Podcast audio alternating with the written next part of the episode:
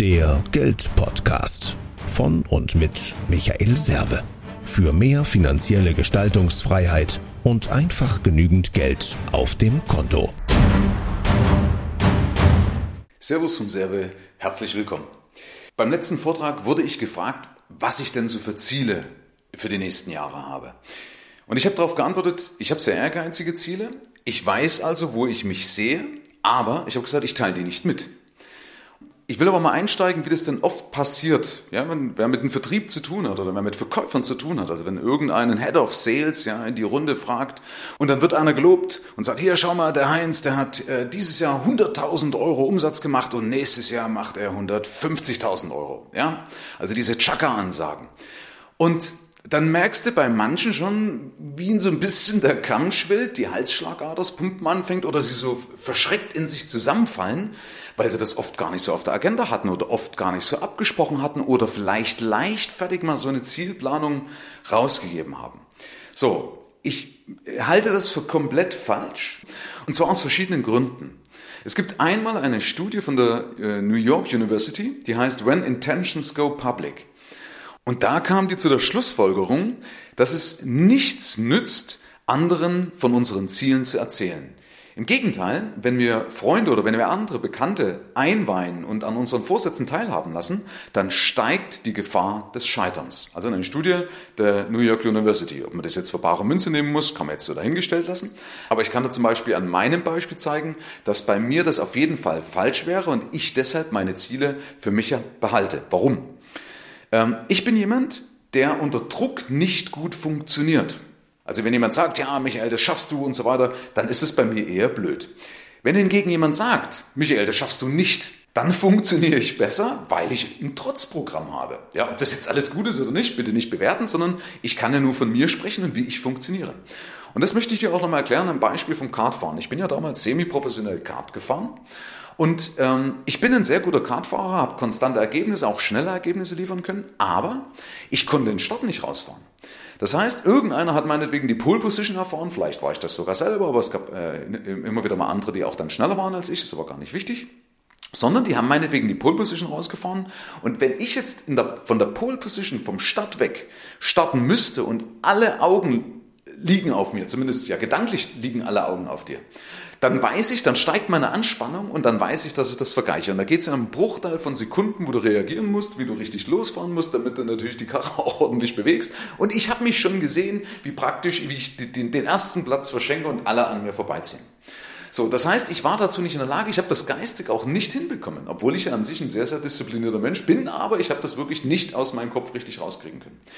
Wenn du mich aber, wenn wir beispielsweise zurückgelegen waren und wenn du mich dann eingesetzt hast, dann habe ich das Feld von hinten aufgerollt. Das konnte ich.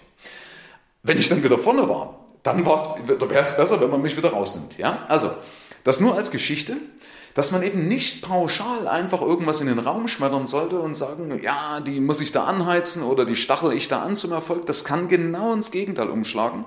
Wenn einer dann unter Druck steht, ja, oder meint, er muss dann liefern müssen, der macht sich unter Umständen selig fertig, dann verkrampft er, ja, das kennst du, dann gehst, versuchst du mit dem Kopf vielleicht durch die Wand zu gehen, dann geht der selig daran zugrunde und kann die Ergebnisse nicht abliefern und wird vielleicht sogar dann noch schlechter. Und das ist deine Verantwortung, wenn du Führungskraft wärst. Oder wenn du in der Situation bist, dass eine Führungskraft das zu dir sagt, dann trau dich, erheb die Hand und sag, Moment, stopp. Ich sehe mich da nicht. Oder nehmen dann eben irgendwann nochmal die Führungskraft auf Seite, wobei, nee, wobei ich das öffentlich sogar teilen würde. Ja? Aber im besten Fall weiß die Führungskraft, weiß der Vertrieb, wie man sich gegenseitig einzuschätzen hat. Ja? Das müsste, sollte ich eigentlich im Vorfeld äh, wissen, bevor mir so ein Fauxpas in der Gemeinschaft vor aller Augen passiert. Dazu kommt ja noch, dass oft im Vertrieb Ansagen gemacht werden, aber gar nicht gefragt wird, ob das Ganze ja duplizierbar ist. Also wenn der jetzt beispielsweise in diesem Jahr 100.000 Euro Umsatz gemacht hat, dann wissen viele gar nicht, ist es duplizierbar? Ja, hat er das irgendwie geschafft oder kennt der seine Stellschrauben, damit er überhaupt weiß, wie komme ich denn von 100.000 auf 150.000 oder irgendeine andere Summe X? Ja, das ist also ein Punkt, das sollte ich auf jeden Fall, bevor ich sowas erwähne, mit dem anderen absprechen und im Vorfeld abklären, ob das überhaupt möglich ist. Wie gesagt, ich bin aber einer, der sagt, ich behalte meine Ziele lieber für mich, ich habe die vor Augen, aber ich behalte meine Ziele für mich. Und das würde ich dir auch empfehlen und das ist die Botschaft aus dieser Folge. Hör in dich rein, Wie geht's dir? Wie funktionierst du, wenn du also irgendwann mal ein Ziel erreicht hast? Warum hast du es erreicht oder was hat dich davon abgehalten, dieses Ziel zu erreichen? Ist auch eine ganz wichtige Frage. Wenn du schon mal was auf der Agenda hattest, hast das nicht erreicht, dann frag dich, was hat dich davon abgehalten? Das sind so intelligente Fragen, mit denen man umgeben sollte in der Zielplanung. Und wenn du dann ein Ergebnis festgestellt hast, dann kannst du ja gerne andere einweihen, wenn du sagst, ich bin eher der Typ, ich brauche dieses Commitment mit anderen, ich brauche diese öffentlichkeitswirksame Geschichte, dann mach das. Wenn du aber nicht der Typ bist, dann sag oder weih die anderen wiederum ein und sag, pass auf, lass mich da bitte außen vor, ich ticke so und so. Das ist in meinen Augen absolut fair und dann kommst du auch nicht in die Prämisse, dass du in irgendein Unbehagen reinkommst, wo du dich gar nicht siehst, wo du gar nicht hin möchtest. Also, hören dich rein, und steh offen und ehrlich zu deinen Gefühlen. Herzlichen Dank fürs Rein und Hinhören. Ab hier liegt's an dir. Bis zum nächsten Gig. Dein Michael Serve, Deutschlands Fuck You Moneymaker.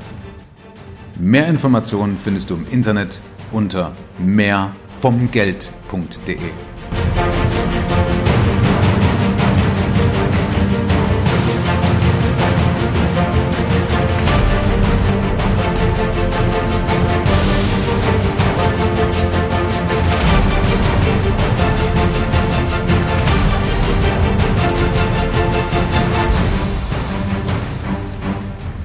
Solltest du übrigens jemand sein, der keine Ziele hat oder noch keine Ziele hat, gerade für das laufende Jahr, dann nimm diese Folge bitte nicht als Ausrede, dass du auf dem richtigen Weg wärst. Nein, du brauchst ja Ziele. Wer, wer keine eigenen Ziele hat, arbeitet für die Ziele anderer.